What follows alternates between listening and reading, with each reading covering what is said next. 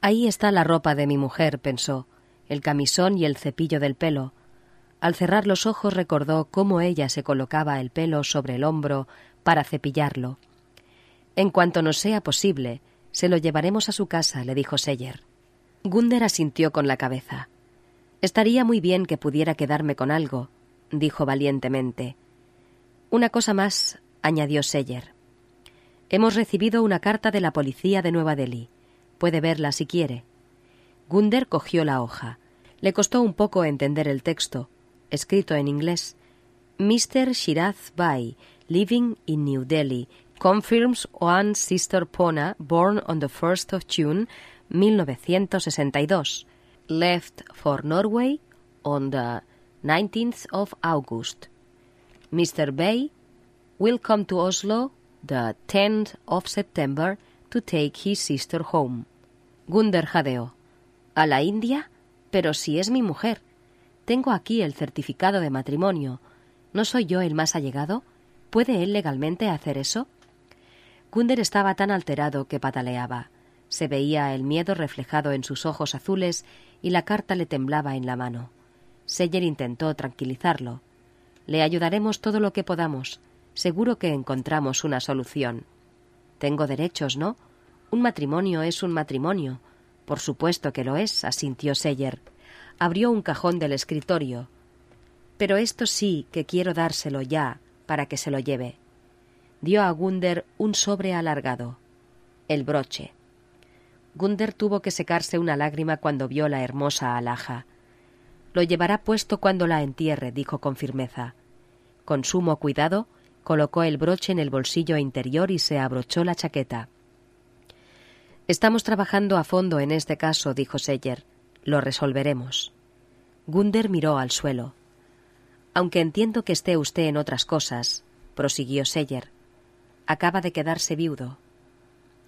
Entonces Gunder levantó la cabeza de nuevo. Seyer lo había llamado viudo. Lo sintió como un desagravio. Se fue a casa y llamó a su cuñado para hablarle de Marí. Lo hacía siempre cuando volvía del hospital. No había mucho que contar.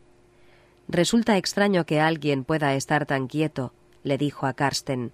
Imagínate que no pueda volver a hablar. Supongo que solo tendrá la voz un poco oxidada, opinó Karsten. Seguramente podrá recuperarla si la entrena. Tendrá que entrenarse para todo, dijo Gunder con tristeza. Los músculos se atrofian. Dicen que el cuerpo se vuelve completamente blando. Dicen. Bueno, bueno. Tenemos que esperar y ver. No soporto oír todo eso. De todos modos, no entiendo nada de lo que dicen. El miedo empezaba a traslucirse en su voz. Karsten no dijo ni una palabra de Pona, aunque la gente ya sabía quién era. Eso ofendió profundamente a Gunder, que no paraba de juguetear con el cable del teléfono. Karsten no iba a menudo al hospital. Gunder, por su parte, pasaba mucho tiempo al lado de su hermana. Le hablaba con voz baja y triste sobre todo lo ocurrido. Han encontrado la maleta, Marí, con toda su ropa, y viene el hermano. Lo estoy temiendo. Le quité a su hermana. Pona decía que no tenían una relación muy estrecha, pero de todos modos le desaconsejó que viniera a Noruega, y al final ha resultado que tenía razón. Así hablaba a su hermana, así ordenaba sus pensamientos uno por uno. Seguía de baja y no quería ir a trabajar. Los días transcurrían, Bjornson llamaba de vez en cuando para charlar. Parecía estar en su salsa. Por fin podía mostrar lo que valía, ahora que el vendedor jefe no estaba. Pero el agricultor Svarstad había preguntado por él, y según Bjornson, se había quedado boquiabierto al oír la larga historia. Jamás habría pensado que Yoman hubiera tenido el valor de viajar a un país extranjero en busca de una esposa. En una conversación anterior con uno de nuestros agentes, Jacob Escarre, dijiste que la tarde del 20 de agosto la pasaste con tu novia Uya. Seyer miró a Goran Setter, que sonreía complaciente. De las heridas de su cara solo quedaban ya unas pálidas rayas. Así es. Pero la joven, en una conversación que tuvimos, nos dijo lo siguiente. Ella ya no es tu novia y no pasó la noche contigo. Fuisteis juntos al gimnasio estudio Adonis donde estuvisteis desde las seis hasta cerca de las ocho. Al salir tomasteis cada uno un refresco de pie junto a la entrada. A continuación ella rompió contigo, y tú te marchaste solo en tu coche visiblemente enfurecido. Luego pasaste por Gvitemoen en algún momento entre las ocho y media y las nueve. Goran Setter abrió los ojos de par en par. Era un joven atlético de pelo rubio con mechas rojas. Lo llevaba peinado de punta. Sus ojos tenían un intenso brillo que a Seyer le hizo pensar en perlas de mercurio. Así que Huya ha vuelto a romper conmigo. Se echó a reír. Es una costumbre que tiene. Lo hace constantemente. Ya no la tomo en serio. No me interesa saber si seguís siendo novios o no. Has declarado que aquel día estuviste luego con ella en casa de su hermana, pero no es así. Sí que lo es. Perdóneme, pero ¿por qué tengo que responder a esto? Estamos investigando un asesinato. Mucha gente tiene que responder a muchas preguntas. En otras palabras, tú eres solo uno de muchos, si te sirve de consuelo. No necesito ningún consuelo. Goran era fuerte y convincente. La sonrisa estaba siempre presente. A Ulla le gusta meter cizaña, explicó. No según mi agente. Él hablaría un par de minutos con ella.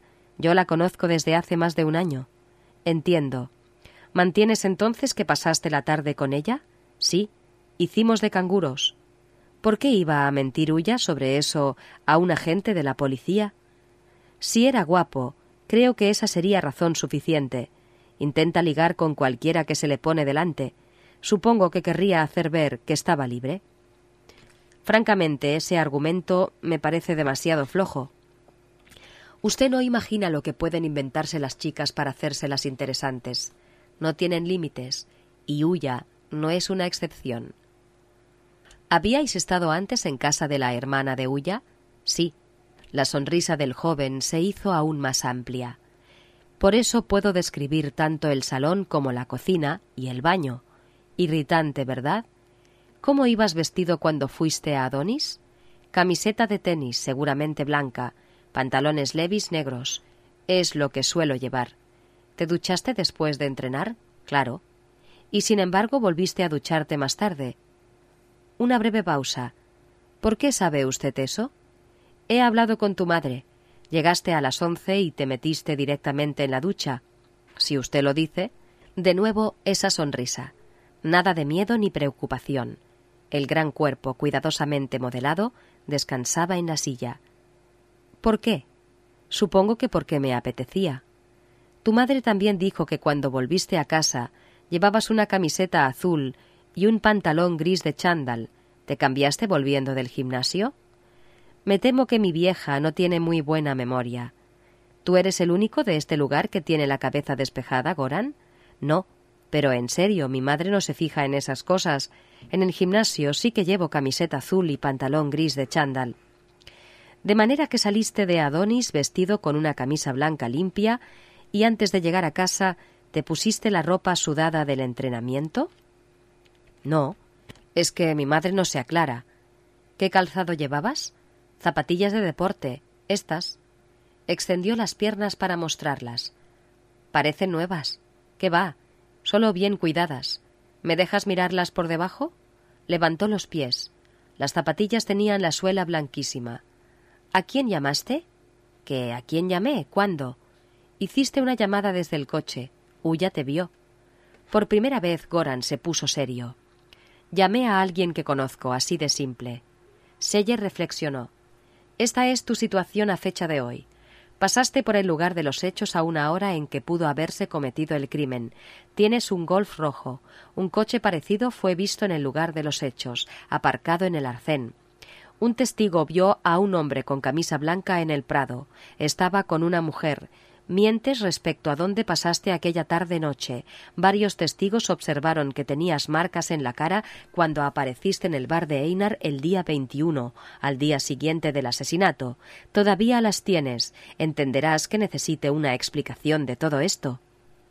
Estuve jugando con mi perro, y no tengo por costumbre atacar a mujeres. No me hace falta. Tengo a Uya. Ella dice que no, Goran. Uya dice muchas chorradas. El chico ya no sonreía. No lo creo, dijo Seller. Volveré más adelante. No, No quiero que vengan a darme más la lata, joder. En este caso solo tengo consideración con la víctima, respondió Seyer. La gente como usted nunca tiene consideración con nadie. Seyer salió de la casa con una intensa sensación de que Goran Setter tenía algo que ocultar. Pero todo el mundo tiene algo que ocultar, pensó. No necesariamente un asesinato. Eso era lo que hacía su trabajo tan difícil, ese atisbo de culpa en todo el mundo que los deja en mal lugar, a veces inmerecidamente. La parte que menos gustaba a Seyer de su trabajo era lo desconsiderado de hurgar en la vida de los demás. Por esa razón cerró los ojos y vio la terrible imagen de la cabeza destrozada de Pona. 16. Sara lo esperaba en el sofá con café. Colbert dormitaba tumbado a sus pies. Estaba soñando que cazaba. Sus patas hacían extraños movimientos, como si corriera a gran velocidad. Seyer se preguntó si los perros tendrían la misma sensación de pesadilla cuando soñaban, la de correr sin avanzar ni un ápice. Nunca se hace mayor, dijo Seyer pensativo. No es más que un cachorro en un cuerpo de adulto. Algo le ocurriría en su infancia, dijo Sara, riéndose, y le sirvió una taza de café. ¿Qué sabes tú de las primeras semanas de vida de Colbert? Seyer hizo memoria. Era muy lento, llegaba demasiado tarde al plato de la comida. Los demás cachorros lo dominaban. Fue una camada de trece. Entonces está falto de atención, y tú elegiste el cachorro que no hay que elegir. Seyer ignoró el último comentario de Sara. Pero luego tuvo demasiada. ¿Esa carencia es pasajera? Esas cosas nunca lo son, contestó Sara. Apagaron las luces y se quedaron en penumbra. Una vela ardía en la mesa. Seyer pensó en Pona. ¿Por qué destrozarle la cara? preguntó. ¿Qué significa eso? No lo sé, respondió ella. ¿Será la expresión de algo? A lo mejor le parecía fea. Seyer la miró incrédulo. ¿Por qué dices eso? A veces puede ser así de simple. También eres jodidamente fea, piensa el hombre. Se ha despertado en él la ira y se lanza al precipicio. Sara bebió un sorbo de café. ¿Tú qué crees? ¿Que ese tipo está completamente desesperado? No necesariamente, pero me gustaría pensar que sí. Eres tan recto. Sara sonrió. ¿Quieres que haya arrepentimiento? En ese caso estaría justificado pero cuando lo cojamos se preocupará ante todo de sobrevivir en su nueva situación. Se disculpará, se defenderá. De hecho, es un derecho que tiene. Sara se levantó, se arrodilló junto a Colberg y se puso a acariciarle el lomo. Seyer vio cómo el enorme animal se mecía satisfecho bajo las manos de Sara. Tiene un bulto debajo de la piel, dijo ella de repente. Aquí, en la espalda. Seyer la miró, dubitativo. Varios, prosiguió Sara. Tres o cuatro. ¿Los habías notado, Conrad? No, contestó él en voz baja. Tendrás que llevarlo al veterinario. Un atisbo de temor se dibujó en el rostro habitualmente sereno de Seyer. ¿Sabes, prosiguió Sara, que Colbert tiene ya la edad en la que aparecen cosas? Y en un perro de su tamaño, ¿qué edad tiene ya? Diez años. Seyer seguía sentado en el sofá. No quería tocar esos bultos. El temor le recorrió por dentro como agua helada. Se levantó desganado y palpó con los dedos el poblado pelo del animal. Llamaré mañana por la mañana. Volvió a sentarse, cogió el paquete de tabaco y se lió un cigarrillo. Su ración diaria era un whisky y un cigarrillo. Sara lo observaba con cariño. Eres un hombre muy autodisciplinado. Seyer se había encerrado en sí mismo, dejándola a ella fuera. Había relegado lo del perro y se había puesto con algo diferente. Ella podía verlo en sus ojos. Hay poco tráfico de paso en esa zona, dijo, distante. ¿Dónde estás ahora? preguntó Sara, confusa. En el Vestad. Lo más probable es que el asesino sea de allí. Mejor para vosotros. No vive mucha gente allí, ¿no? Más de dos mil. Puedo llamar yo al veterinario. O puedo acercarme con Colbert. Tú ya tienes bastantes cosas que hacer. Seyer encendió el cigarrillo que se había liado. Era muy grueso. Podrías haberte hecho dos más finos, le dijo Sara. No serán más que quistes, ¿no? De los que contienen líquido. Sara notó la preocupación en la voz de Seyer y cómo iba apartando sus temores. Los bultos no contenían líquido, de eso estaba segura. Eso es lo que tendrán que examinar. Le cuesta subir las escaleras. Puede que hayamos hablado ya con el asesino, comentó Seller, de nuevo distante. Sara hizo un gesto de resignación y siguió acariciando a Colberg. El perro parecía agotado, pero su amo no quería admitirlo. Tenía un profundo surco en la frente. Lo de los bultos le traía recuerdos a Seller. Se encontraba en un espacio que a ella le estaba vetado. También ha adelgazado. ¿Hace mucho que no lo pesas? Pesa setenta kilos, señaló Seller. Voy a por la báscula del baño. ¿Estás loca? Frunció las cejas. Cuando Sara hubo salido por la puerta, él se arrodilló, levantó la pesada cabeza del perro y lo miró a los ojos negros. No estás mal, ¿verdad, viejo amigo? Lo único que te pasa es que empiezan a pesarte los años, como a mí. Reclinó la cabeza suavemente sobre las patas delanteras del perro. Sara llegó con la báscula. Oye, dijo Seller, inseguro, Colberg no es un elefante de circo. Lo intentaré, respondió Sara. Voy a por una patata cocida fría. El perro intuyó que algo estaba a punto de suceder y se levantó con cierto interés. Pusieron la báscula a cero y empujaron al perro para que subiera. Luego entre los dos le juntaron las patas. Tras varios intentos, Colberg dio la pata a Seyer y se quedó tambaleándose sobre las otras tres. Seyer miró fijamente la esfera digital. Cincuenta y cuatro con nueve. Ha perdido quince kilos, dijo Sara muy seria. Es la edad, se apresuró a señalar Seyer. Colberg se tragó la patata y se tumbó. Sara se inclinó sobre el pecho de Seyer. Cuéntame un bonito cuento, le rogó. No me sé ninguno, solo historias reales. Entonces me conformaré con una historia real. Él dejó el cigarrillo en el borde del cenicero. Hace muchos años, un pequeño delincuente llamado Martin nos daba mucho trabajo. Ese no era su verdadero nombre, pero como tú, yo también debo mantener el secreto profesional. Martin está bien, dijo Sara. Era un reincidente. Hacía de todo robos de coches, pequeños fraudes, robos en garajes privados. Tenía un carácter bastante débil y cumplió un montón de condenas, cada una por regla general de tres o cuatro meses. Además era muy aficionado a la bebida. Pero aparte de todo eso, era un tipo encantador. Con una dentadura horrible. Solo le quedaban algunos trozos. Al reírse se tapaba la boca con la mano. Pero nos caía simpático y nos preocupábamos por él. Teníamos miedo de que un día acabara cometiendo un delito grave y discutíamos sobre qué podíamos hacer para ponerle en el buen camino. Y se nos ocurrió lo de sus dientes picados, si sería posible arreglarlos. Seller hizo una pausa. Sara se rió de lo de los dientes podridos. Nos pusimos en contacto con la Oficina de Asuntos Sociales y pedimos una ayuda para ponerle una dentadura nueva, pues él no tenía recursos. Nos pidieron que presentáramos una solicitud por escrito, y así lo hicimos. Dijimos que podría ser importante con miras a su rehabilitación. Los dientes son algo muy serio, ya sabes. Y nos la concedieron. Martín tenía que ir al dentista tres veces por semana durante el cumplimiento de la condena, y cuando acabó el tratamiento tenía una dentadura blanquísima y perfecta, como tú, Sara. Le husmeó el pelo. Martín se convirtió en otro. Enderezó la espalda, se aseó y se cortó el pelo. Dio la casualidad de que en la biblioteca de la cárcel trabajaba una mujer que vivía sola con su hija y que con ese trabajo ganaba un poco de dinero extra. ¿Y sabes? Se enamoró locamente de Martín. Él acabó de cumplir su condena y se fue a vivir con ella.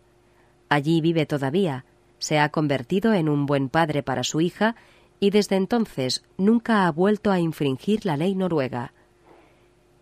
Sara sonrió. Esa historia es casi más bonita que un cuento de hadas, dijo. Y además completamente real, apuntó él. Pero el tipo de ahora tiene problemas mucho más grandes que Martín. Pues sí, contestó Sara con tristeza. Ese tipo necesitará algo más que un tratamiento odontológico. El 10 de septiembre, Shiraz Bai llegó a Noruega y se alojó en el Park Hotel por cuenta de Gunder. Seller marcó el número. Si quiere, podemos organizar un encuentro en la comisaría, así no tiene que estar a solas con él. Seguramente le hará preguntas difíciles de contestar. Habla inglés, pero no muy bien. Gunder meditó sobre ello mientras miraba la foto de Pona. ¿El hermano se parecería a ella? Él es mi cuñado, pensó. Claro que tendré que ir a verlo. Pero no tenía ganas. Se imaginaba una larga serie de humillantes acusaciones. De repente pensó que era importante presentarse con un aspecto aseado. Se duchó y se cambió de camisa, ordenó todas las habitaciones. Tal vez Bai quisiera ver la casa que habría podido convertirse en el hogar de Pona. La bonita cocina y el baño con azulejos de cisnes blancos. Condujo despacio hacia la ciudad. Scarre lo esperaba en la recepción. Muy considerado por su parte, pensó Gunder. Eran muy comprensivos. Él no se lo esperaba. Entró en el despacho y lo vio enseguida.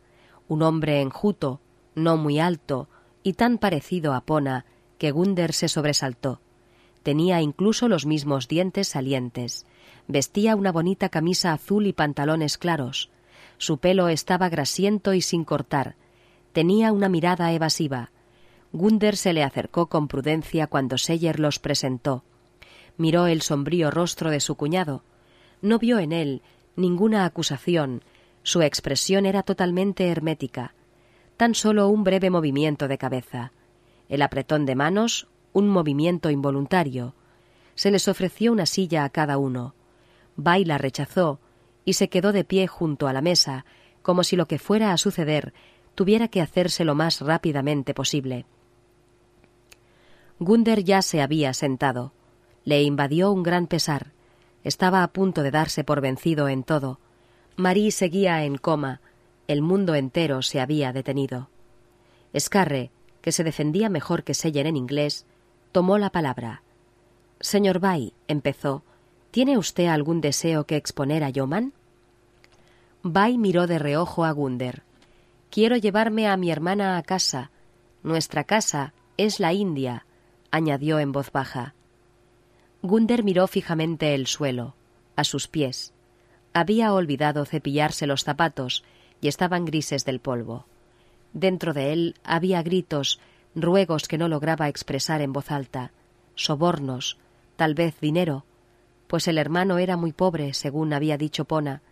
Luego se avergonzó profundamente. Podríamos hablarlo, dijo con cautela. No discussion, contestó Bai, muy escueto, y apretó los labios. Parecía enfadado, no triste por lo de su hermana, ni apesumbrado por la aflicción, no se le veía en absoluto horrorizado por lo sucedido, que la policía le había explicado hasta el mínimo detalle. Estaba enfadado. Reinaba un silencio absoluto mientras los cuatro hombres esperaban. Gunder no tenía fuerzas para hablar de sus derechos como marido, ni de legislaciones noruegas o indias, ni de su propio corazón sangrante. Se sentía impotente. Tengo un ruego que hacer, dijo por fin. Su voz estaba a punto de quebrarse. Un solo ruego. Que venga usted a mi casa para ver el hogar de Pona, el hogar que yo deseaba darle. Bai no contestó. Su rostro era duro. Gunder agachó la cabeza. Scarre miró impaciente a Shiraz Bai. La pregunta que le hizo sonó como una petición, casi una orden. ¿Quiere usted ver la casa del señor Yoman? Bai se encogió de hombros.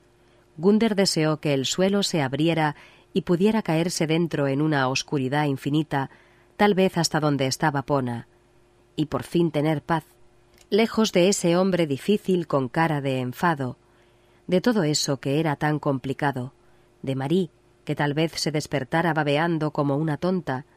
La cabeza le daba vueltas. Voy a desmayarme, pensó. Yo, que jamás en mi vida me he desmayado. Pero no lo hizo notó cómo también su rostro se cerraba y endurecía. ¿Le gustaría ver la casa del señor Yoman? repitió Escarre. Le hablaba con exagerada lentitud, como a un niño. Por fin Bai asintió con la cabeza, como indiferente. Entonces vámonos ya, dijo Gunder nervioso, levantándose de un salto de la silla. Tenía una importante tarea por delante y tendría que actuar mientras tuviera fuerzas y se sintiera capaz de hacerlo. y vaciló. Iremos en mi coche, dijo Gunder con energía. Luego le dejaré en el hotel. ¿Le parece bien? preguntó Scarre mirando a Bai, que asintió con la cabeza. Y los dos hombres recorrieron el pasillo, uno al lado del otro, el corpulento Gunder con su calva y el moreno y enjuto Bai con su melena poblada y negra. Scarre rezó una muda oración para que Bai se ablandara. A veces sus oraciones eran escuchadas.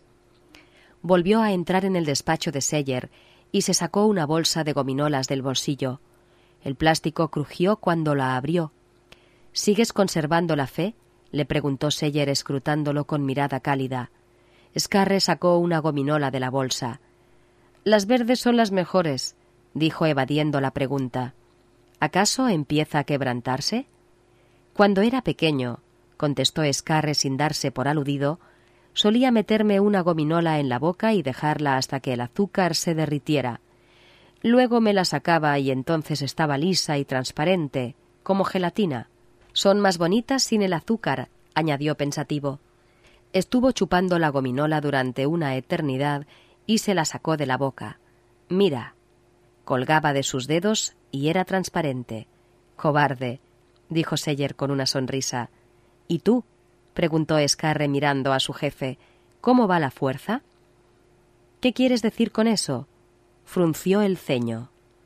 En cierta ocasión dijiste que creías en una fuerza. Como eres ateo, te has buscado otra cosa. Curioso que necesitemos algo. Sí, creo en una fuerza, pero funcionamos como dos entidades independientes, explicó Seyer. No dialogamos. En otras palabras, una situación bastante triste, en mi opinión. No puedes preguntar nada, ni tampoco puedes regañar ni quejarte. ¿Con que eso es lo que haces tú durante tus oraciones vespertinas? También eso. Cogió una gominola roja. Reza por Gunder, dijo Seller. Se puso la chaqueta y fue hacia la puerta. Apagó la lámpara del techo. Que la fuerza te acompañe, dijo Scarre en inglés. Gunder abrió la puerta del coche a Bai. De repente se sentía sereno. Pona habría querido que lo recibiera bien. Si ella los hubiera visto ahora, esa terquedad infantil entre ellos habría fruncido el ceño. Gunder con los dientes apretados, su hermano con los ojos entornados. Pronto habrá acabado esto, pensó Gunder. No creía que el destino volviera a sonreírle nunca más, pero se prometió a sí mismo hacer un verdadero esfuerzo. Salieron de la ciudad. Era un hermoso día de otoño, y el paisaje que atravesaban era para Bai sumamente exótico. Gunder empezó a hablar, frases cortas en inglés que Bai entendía. Me crié aquí. He vivido aquí toda la vida. Es un lugar tranquilo. Todo el mundo se conoce. La casa es del año 1920. No es muy grande, pero está en buen estado. Jardín, vistas y una buena cocina, prosiguió. Bai no dejaba de mirar por la ventanilla. Tenemos tiendas, banco, oficina de correos y un café. Colegio y jardín de infancia. Una bonita iglesia Quiero enseñártela. Bai no decía nada, pero en el fondo de su ser debía de intuir lo que Gunder quería. Fueron en el coche a la iglesia de Elvestad, una hermosa iglesia de madera situada sobre una suave pendiente todavía verde y frondosa. Aún había alguna que otra flor. La iglesia era modesta, pero destacaba en el paisaje por su luminosidad, blanca entre todo aquel verde. Gunder paró el coche y salió. Vais se quedó dentro, pero esta vez Gunder no se dio por vencido. Estaba decidido, y esa era su última baza.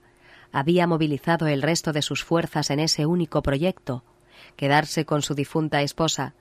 Abrió la puerta del lado del pasajero y esperó. Vais salió desganado del coche y miró con los ojos entornados la iglesia y las tumbas. Si Pona se queda, será enterrada aquí, Vendré a visitar su tumba todos los días. Plantaré flores y las cuidaré. Me sobra tiempo. Todo el que me sobra se lo dedicaré a Pona. Valle estaba callado, pero escuchaba. Si el lugar le parecía hermoso, no lo manifestaba. Más bien se le veía asombrado. Gunder se metió por entre las tumbas. Bai lo seguía a cierta distancia. Vio que Gunder se paraba junto a una tumba y se acercó con prudencia. Mi madre, dijo Gunder en voz baja, Pona no estaría sola. Bai miró callado la lápida. ¿Te gusta? preguntó Gunder mirándolo. Bai se encogió de hombros. Gunder odiaba ese gesto.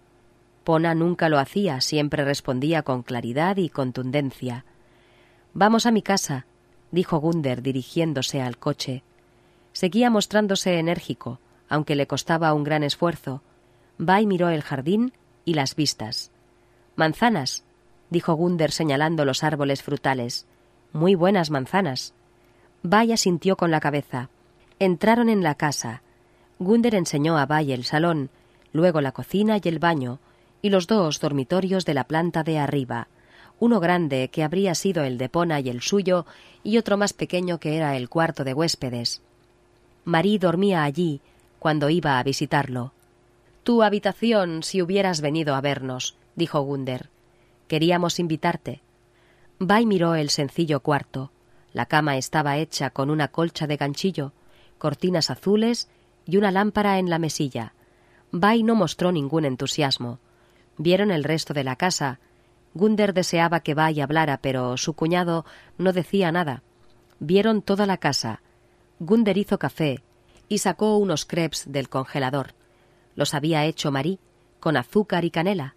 Gunder sabía que en la India usaban mucho la canela, a lo mejor le gustaría a Bai. Pero Bai no probó los crepes. Se echó mucho azúcar en el café, pero tampoco le gustó.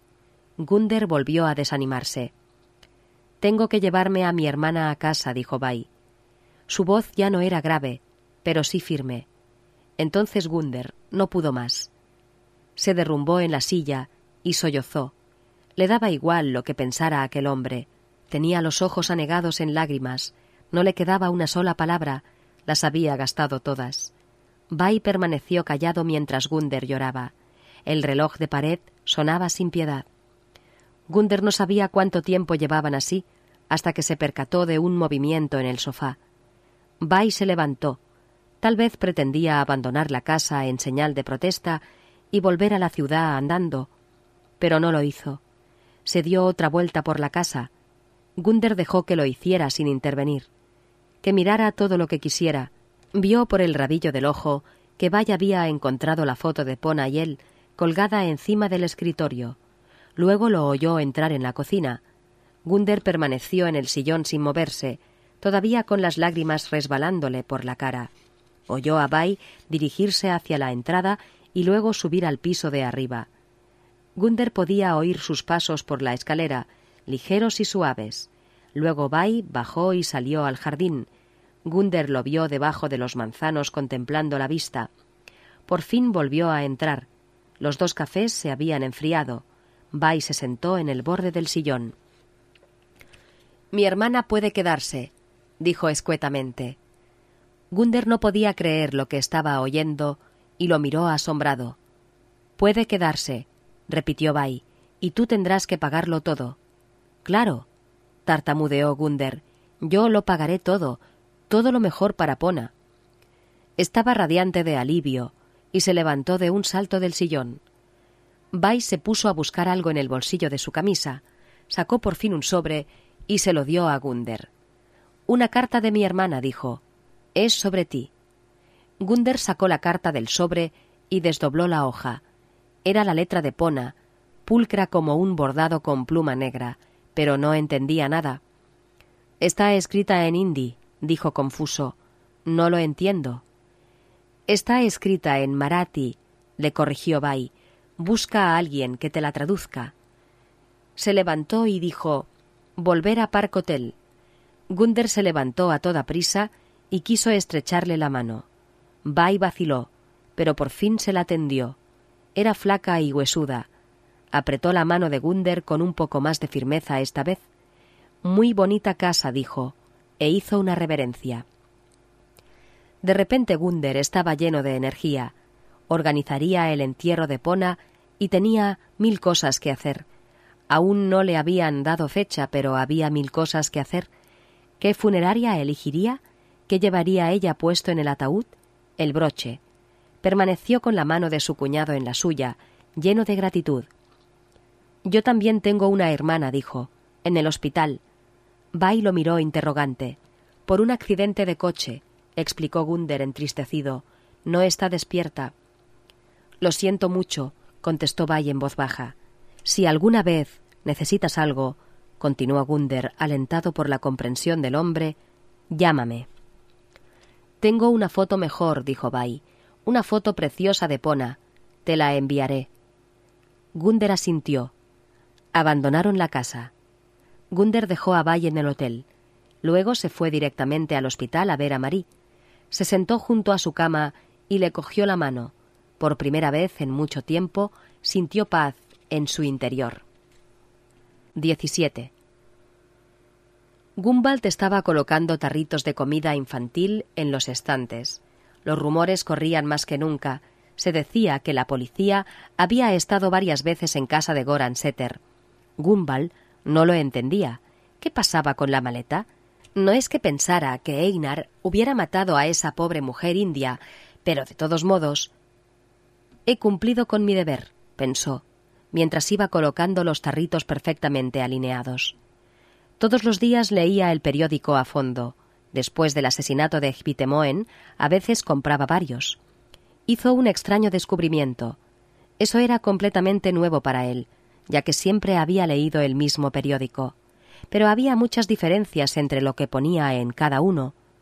En uno leyó que la policía no tenía ninguna pista, en otro ponía que la policía había hecho importantes averiguaciones y que seguían una pista. No era fácil saber quién decía la verdad, pero lo de la maleta lo atormentaba. ¿Debería llamar y decir que fue Einar? Salió al patio con el embalaje de los tarritos y lo tiró al contenedor. No quería formar parte de esa historia, de ninguna manera. Al entrar, vio que Mode, de la gasolinera, estaba junto al mostrador, hojeando el periódico. ¿Tienes bollos con pasas? preguntó. Gumbal fue a por ellos. Jamás resolverán este caso, afirmó Mode, con mucha seguridad. ¿Por qué lo dices? preguntó Gumbald. Si no lo cogen ya, nunca lo harán. Pronto tendrán que reducir gastos y el caso será sobreseído ya verás. Y entre tanto habrá otro pobre muerto que pasará a ser la prioridad de la policía. Así es la vida. Gumbal hizo un gesto negativo con la cabeza. A veces resuelven casos como este al cabo de varios años. No es lo habitual, dijo Mode, abriendo la bolsa. Se metió un bollo en la boca. La idea de que tal vez no detuvieran nunca al hombre que había cometido ese horrible asesinato atormentaba a Gumbalt. Ojalá no sea nadie que conozcamos, dijo sombrío. ¿Que conozcamos? preguntó Mode, como dudando. No es nadie de aquí. ¿Quién podría ser? ¿Cómo voy a saberlo yo? contestó Gumbald, y dio la espalda al otro. Mode masticaba el bollo. Parece que en el chalet de estilo suizo la cosa acabará en divorcio, dijo de repente. Gumbald abrió los ojos de par en par. ¿Quién dice eso? Todo el mundo. Liliana ha empezado a hacer las maletas. Supongo que Einar tendrá que vender la casa y quedarse a vivir en el bar. Y tenerlo abierto las veinticuatro horas del día para poder sobrevivir. Me lo imagino con un saco de dormir en la trastienda. Esa mujer no es una mujer como Dios manda, dijo sin piedad. Einar tampoco ha sido nunca la alegría de la huerta, opinó Gumbald, preguntándose qué significaba todo eso. Tal vez venda el bar y se vaya de aquí, dijo de repente. Entonces seguro que lo convertirán en un restaurante chino. A mí no me importaría, contestó Mode. Sacó otro bollo de la bolsa. Era como una esponja a la que podía dársele cualquier forma. ¿Sabes algo más de Yoman? preguntó. Está de baja, respondió Gumbald. Imagínate por lo que ha tenido que pasar últimamente. Por lo visto, se pasa casi todo el día en el hospital. Lo de su hermana es horrible. Puede que se despierte como una niña de dos años. El marido no es capaz de afrontarlo, va a trabajar y espera a que lo llamen. ¿Qué otra cosa puede hacer? preguntó Mode. Supongo que se despertará pronto. O suelen despertarse pronto o no se despiertan nunca. He oído hablar de gente que lleva años así, comentó Gumbald. Esas cosas solo ocurren en América, señaló Mode con un guiño. Luego volvió despacio a la gasolinera. Gumball se quedó pensando. Tenía la sensación de que su pueblo estaba invadido, una presencia extraña que se metía en todo y por todas partes, sacándolos violentamente de la rutina, que los alteraba y los asustaba, que por un lado los unía y hacía que tuvieran la sensación de poseer algo en común, y por otro lado les daba miedo por las noches en la oscuridad, debajo de los edredones. Al mismo tiempo, la vida seguía, pero bajo una nueva luz. De esa forma, observaban más que antes, como si vieran todo por primera vez. De la misma manera que Gumball tenía la sensación de ver a Einar por primera vez, y se preguntaba quién era. Y Goran, y Yoman, que se había ido solo a un país lejano en busca de una esposa. Linda en su bicicleta, a la que todo el mundo miraba de otro modo, y eso había empezado a afectarla visiblemente.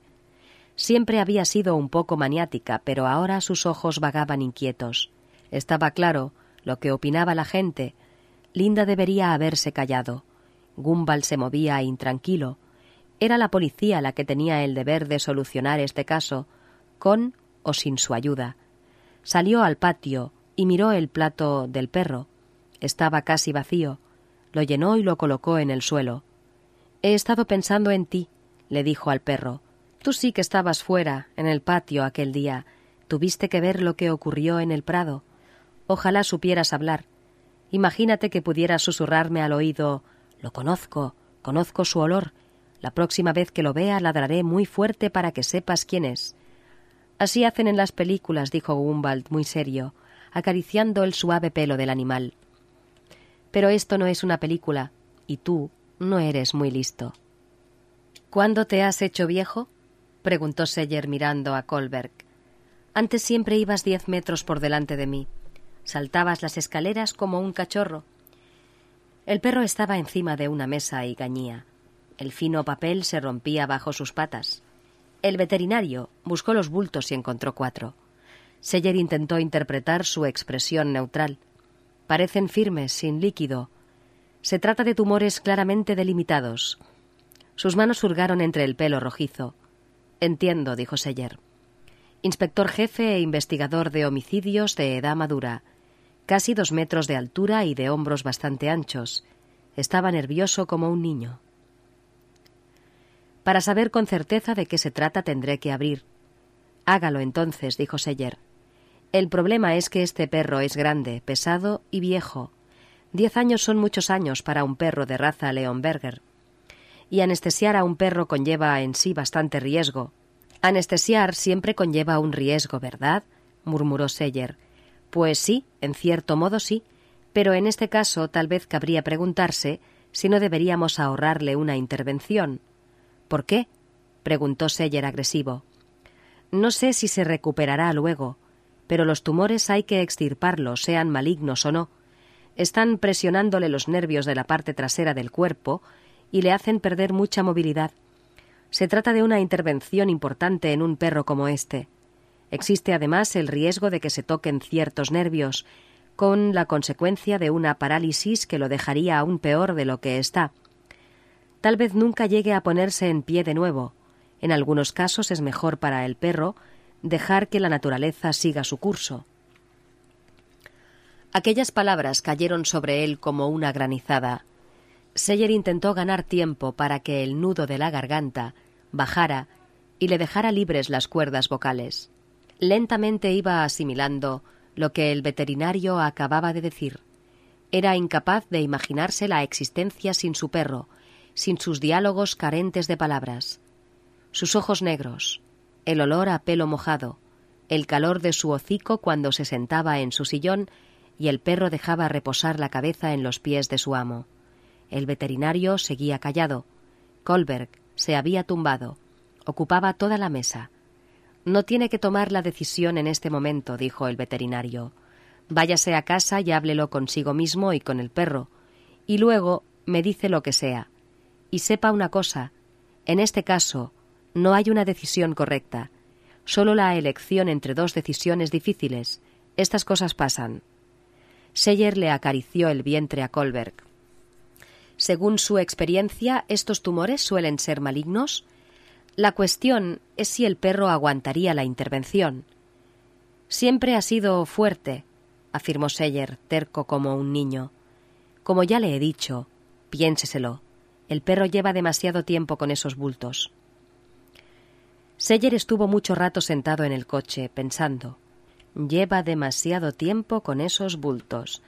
¿Había en eso un reproche? ¿Estaba tan absorto en su trabajo que ya no reparaba en los seres de los que era responsable? ¿Por qué no reparaba en ellos? Se sintió apesadumbrado por el sentimiento de culpa y tuvo que recapacitar. Luego condujo despacio hasta su casa. ¿A quién tengo en consideración si pido una operación? pensó. ¿A Colberg o a mí mismo? ¿No se debe retener a alguien a quien se ama? ¿Se espera de mí que reaccione y que le trate como el animal que de hecho es? ¿Debo hacer lo que es mejor para él y no para mí? Pero se sentía amado por ese animal desgreñado, aunque claro, los animales no saben amar. Era él quien atribuía ese amor a su perro, pero ¿devoción? Eso sí. La devoción vibraba en todo el cuerpo peludo cuando su amo abría la puerta del piso. Esa vigilancia, el entusiasmo y el corazón animal que latía solo para él, que latía de todos modos. Echó un vistazo por el retrovisor. Colberg no se movía. ¿Qué te dice tu corazón? preguntó Sara. Es evidente, ¿no? contestó Seller con aire sombrío. Estoy dispuesto a exponerlo a lo que sea con tal de poder tenerlo conmigo unos años más. Entonces te arriesgarás con la operación, dijo Sara con sencillez. Tomarás esa decisión sea cual sea el resultado. ¿Debo seguir mis propios deseos y necesidades sin más? preguntó Seller con timidez. Sí, debes hacerlo. Es tu perro y tú decides. Seller llamó al veterinario. Intentó buscar matices en el tono de voz del especialista que revelaran si aprobaba o no su decisión. Tuvo la clara impresión de que el veterinario estaba contento. Fijaron el día de la intervención. Luego Seller se arrodilló junto al perro y se puso a cepillarle el largo pelo. Cepillaba sin cesar con movimientos prolongados y notaba sin dificultad los bultos. Le remordía la conciencia no haberlo notado antes. Sara le sonrió intentando consolarlo. Colberg no tiene ni idea de tus sentimientos de culpa, dijo. Le encanta que lo cepillen, le encantas tú. En este momento se siente muy bien. Tiene un amo cariñoso que lo cepilla. No hay que sentir lástima por él. No, Solo hay que sentir lástima por mí, susurró Seller. Linda llevaba días llamando a Karen. Karen no está, respondía la madre. Creo que acaba de salir. No sé cuándo volverá. Algo estaba pasando. Linda sentía un profundo temor. Habían estado siempre juntas. Ahora Karen la esquivaba y salía con otra gente, con Nuya, Nudel y los demás que frecuentaban el bar. Linda se sentía confusa y angustiada, pero conservaba un último resto de rabia. En todas partes notaba que la gente la miraba. ¿Qué había hecho mal? Todo iba bien mientras se había limitado a hablar de un coche rojo, pero se había pasado al mencionar el nombre de Goran. Como si la policía no hubiese investigado por su cuenta ya todos los coches rojos del pueblo. Luego habrían descubierto que el joven había pasado por el lugar del crimen a la hora crítica, Así fue atrapado en la red y ahora estaba luchando por salir. Pero seguro que Goran era inocente y en ese caso no tendría nada que temer. En opinión de Linda, era una tontería mentir a la policía. La culpa la tenía el propio Goran. Linda empleaba el tiempo en trazar un plan para atraer a Jacob. Por dos veces había ido a la ciudad y había estado esperando frente a la casa donde vivía el hombre, en la calle Nedre Storgate, mirando fijamente las ventanas del segundo piso. Había una estatuilla en el alféizar, pero no podía distinguirla bien, y no se había atrevido a llevarse los prismáticos de su madre. Estar en una calle de la ciudad con la vista levantada hacia una ventana no llamaba la atención, pero mirar con prismáticos habría sido impensable. Lo que estaba viendo en la ventana podía ser un desnudo femenino, algo que no le gustaba nada. Era blanco y liso y resplandecía con el sol. Linda se sentía mortalmente ofendida por no haber sido tomada en serio al contar lo de ese desconocido en su jardín aquella noche. No dijo nada a su madre. La cosa ya iba mal desde antes. La madre daba a entender con toda claridad que Linda se había pasado. Habían discutido y Linda le gritó que si ella hubiera visto el asesinato con sus propios ojos, seguro que se habría callado para no verse involucrada en nada. Así de cobarde era la gente, gritaba y pataleaba. La madre cerró la boca con firmeza. En realidad, estaba preocupada. Era de noche. Linda estaba pensando. Karen debería estar ya en casa. Hacía frío y llovía, y un despiadado viento soplaba amenazante por las esquinas de la casa. A ella le gustaban las tormentas, estando en una casa iluminada y caliente. Las cortinas estaban echadas. No miraría al jardín ni una sola vez. En cuanto a Jacob, tendría que enterarse de sus turnos de trabajo para saber a qué hora volvía a su casa. Podría estar preparada, esperándolo al doblar una esquina, verlo acercarse por la acera y precipitarse hacia él con la cabeza gacha. Tal vez podía llevar algo en las manos, algo que se le caería al chocar con Jacob, para que él tuviera que agacharse a recogerlo, una bolsa de manzanas. Rodarían cada una por un lado. Se imaginaba a ella misma y a Jacob gateando por la acera en busca de unas relucientes manzanas rojas. La boca de Jacob y sus ojos, las manos que la acariciarían. Seguro que serían cálidas y fuertes. Al fin y al cabo, se trataba de un policía. Pero Linda, gritaría, ¿qué haces tú aquí? Voy al dentista, contestaría ella, o algo por el estilo. Luego Jacob le pediría perdón por no haberla creído aquella noche cuando lo llamó por teléfono. Linda lo miraría a sus ojos azules y le haría entender que la había subestimado. No era una adolescente histérica, como al parecer creía. Estaba ensimismada en esos pensamientos cuando oyó un ruido sordo fuera.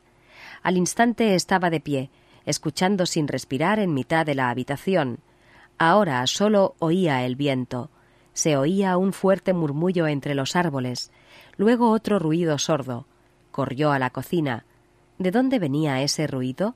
¿Se trataba del mismo que el otro día o era algo distinto? Miró el teléfono, pero se contuvo. Era imposible llamar a Jacob.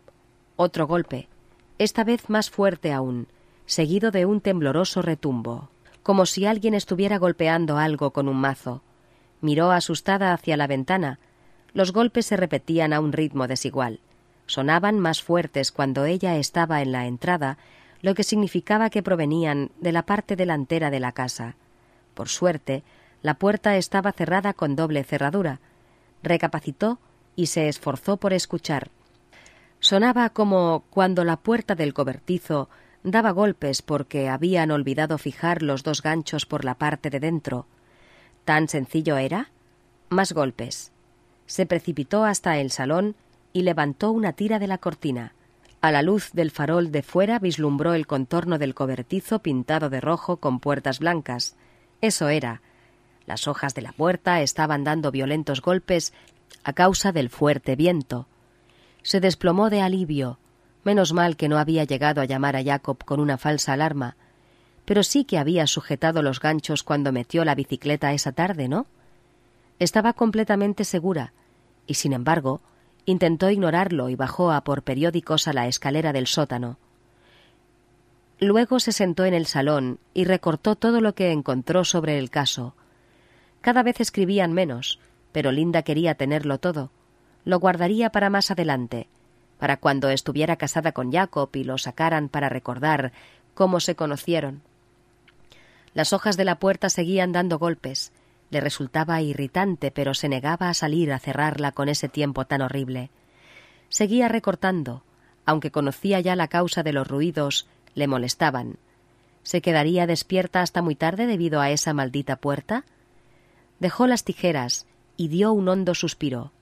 ¿Cuánto tiempo tardaría en ponerse las botas, cruzar el patio, sujetar los ganchos por dentro, cerrar desde fuera y volver a entrar corriendo? Un minuto tal vez. Sesenta segundos fuera, en la oscuridad. Se levantó y fue hasta la entrada. Vaciló unos instantes. Se puso las botas de agua de su madre, pues eran las que estaban más cerca. Le quedaban muy grandes. Abrió una de las dos cerraduras y oyó el murmullo constante de la lluvia. quitó el cerrojo de seguridad, inspiró profundamente tres veces, abrió violentamente la puerta y bajó corriendo los escalones. No hay que ponerse histérica, pensó, mientras se esforzaba por cruzar el patio con esas botas tan grandes. No pasa nada. La puerta estaba abierta de par en par. Dentro solo se veía una inmensa oscuridad. Agarró las hojas y las empujó hacia adentro. El gancho estaba arriba del todo. No llevaba linterna y en el cobertizo no había luz eléctrica. Se estiró para coger el gancho y justo en ese instante fue presa del pánico al oír un ruido. Venía del interior del cobertizo. Dio un respingo y se volvió. ¿No había allí dentro una figura que la estaba mirando? Le pareció ver un ojo que brillaba desde un rincón.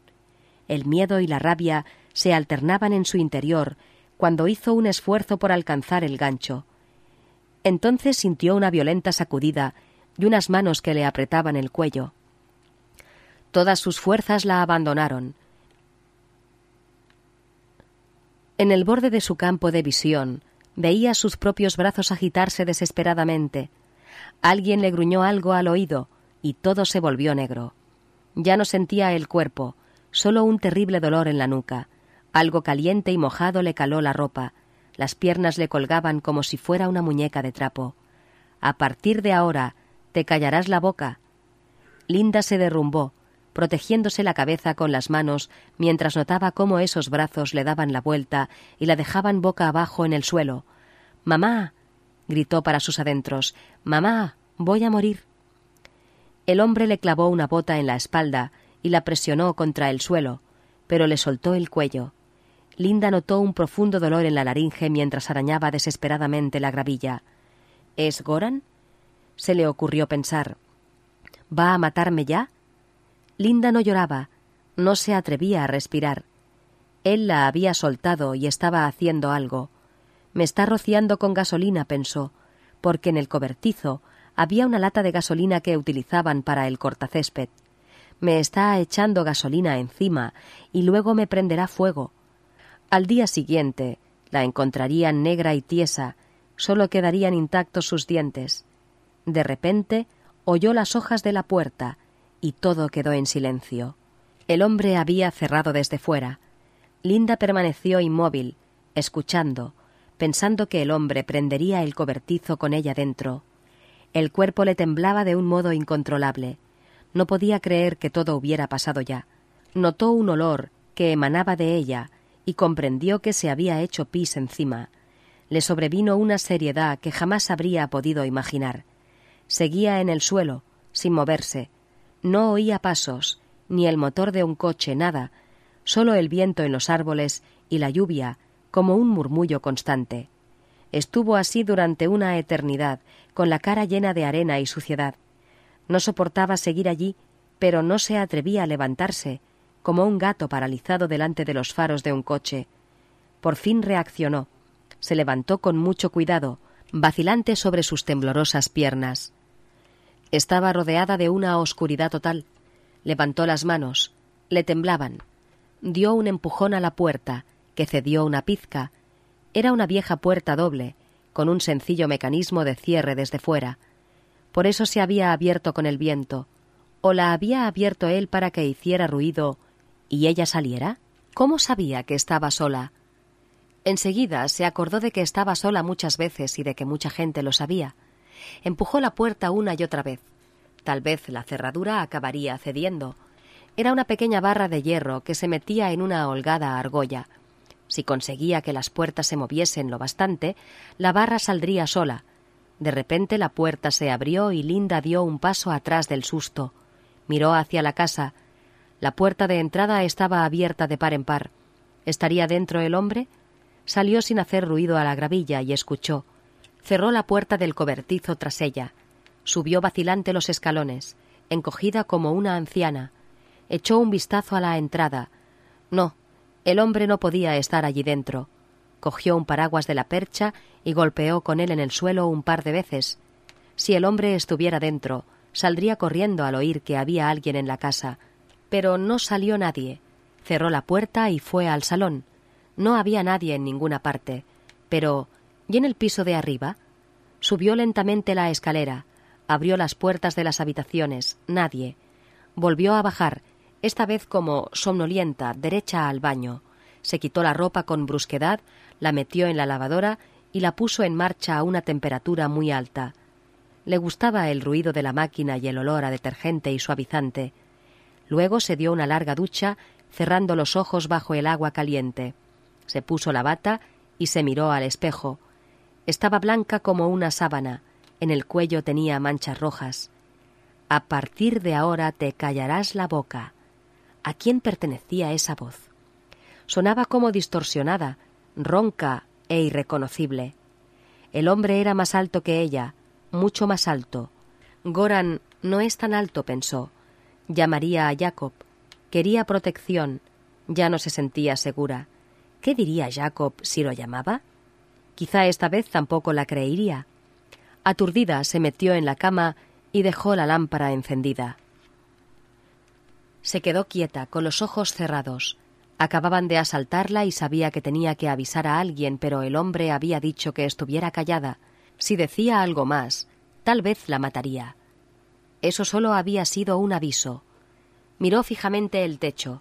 Se acordó de cuando ella y su madre pintaron el dormitorio y llegaron al techo que iban a pintar de color crudo. Estaban subidas en sendas sillas, pintando cada una con un rodillo.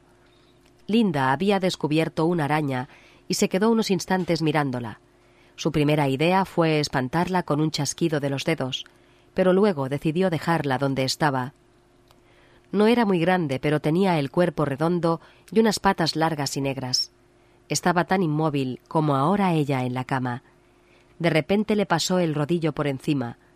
Al principio, con la pintura mojada, no podía ver nada, se reía histéricamente con su madre al pensar en la araña, pero luego la pintura se secó y debajo de la superficie blanca apareció el insecto en toda su nitidez, perfectamente fijado con las patas. Linda se preguntaba cómo sería morir de esa manera. Miraba a la araña y pensaba en eso mientras esperaba que le llegara el sueño. Pero no llegó. Cada vez que cerraba los ojos se quedaba sin aliento. Entretanto, Lloraba por lo bajo tapándose la cara con la almohada. Pronto su madre volvería de Copenhague, o era Göteborg. No se acordaba. Al final se levantó, se puso la bata y bajó al salón. Miró tercamente el teléfono. ¿Por qué no iba a molestar a Jacob? Marcó el número de prisa, sin pensar. En el instante en que el hombre respondió, Linda miró el reloj de la pared. Eran las dos. Jacob estaba somnoliento. ¿Linda? dijo. Se apreciaba irritación en su voz, pero la joven estaba preparada para ello. Al fin y al cabo, era de madrugada. No han sido imaginaciones mías, dijo sin aliento al auricular, aliviada de poder hablar por fin con alguien. Me ha atacado. Esta noche. Se oyó un gran silencio al otro lado de la línea. ¿En tu casa? ¿Dentro? Sí, no, en el cobertizo. Un nuevo silencio. ¿En el cobertizo? Jacob pareció dudar. Linda, estamos en plena noche y no estoy trabajando. Ya lo sé, gritó ella. ¿Cuándo ha ocurrido? Linda volvió a mirar el reloj. No lo sé seguro, tal vez a las doce. ¿Y no llamas hasta ahora? De repente la muchacha se maldijo a sí misma por no haberlo llamado enseguida. Pero tenía que cambiarse de ropa por si iba alguien. Si realmente tienes algo que denunciar, debes hacerlo al número de emergencia de la policía pero ya que me has llamado, cuéntame lo que pasó. Scarre estaba ya despierto del todo. La voz sonaba más despejada. Linda le habló de las hojas de la puerta que daban golpes y contó que había ido a cerrarla y un hombre apareció de golpe de la oscuridad, la agarró por la garganta, la tiró al suelo y la pisó. También le contó lo de la advertencia de que no dijera nada más. Linda se echó a llorar mientras hablaba y se tocaba la nuca dolorida. ¿Estás herida? preguntó Escarre. Tenía la voz rara. No, respondió, pero podría haberme matado. Era muy fuerte. ¿Y tu madre dónde está? Trabajando, contestó Linda con un hilo de voz. ¿No ha vuelto a casa? Llega mañana por la mañana. ¿Y no la has llamado para contarle lo que ha pasado? No, contestó Linda. De nuevo Escarre cayó. Linda podía oír su respiración a través del auricular. ¿Qué pudiste ver de ese hombre? Nada. El cobertizo está completamente a oscuras, pero creo que era alto, muy alto. Me parece que necesito protección, añadió. Anda buscándome. Hará todo lo posible para evitar que testifique. No creo que tengas que testificar, dijo Jacob. Tus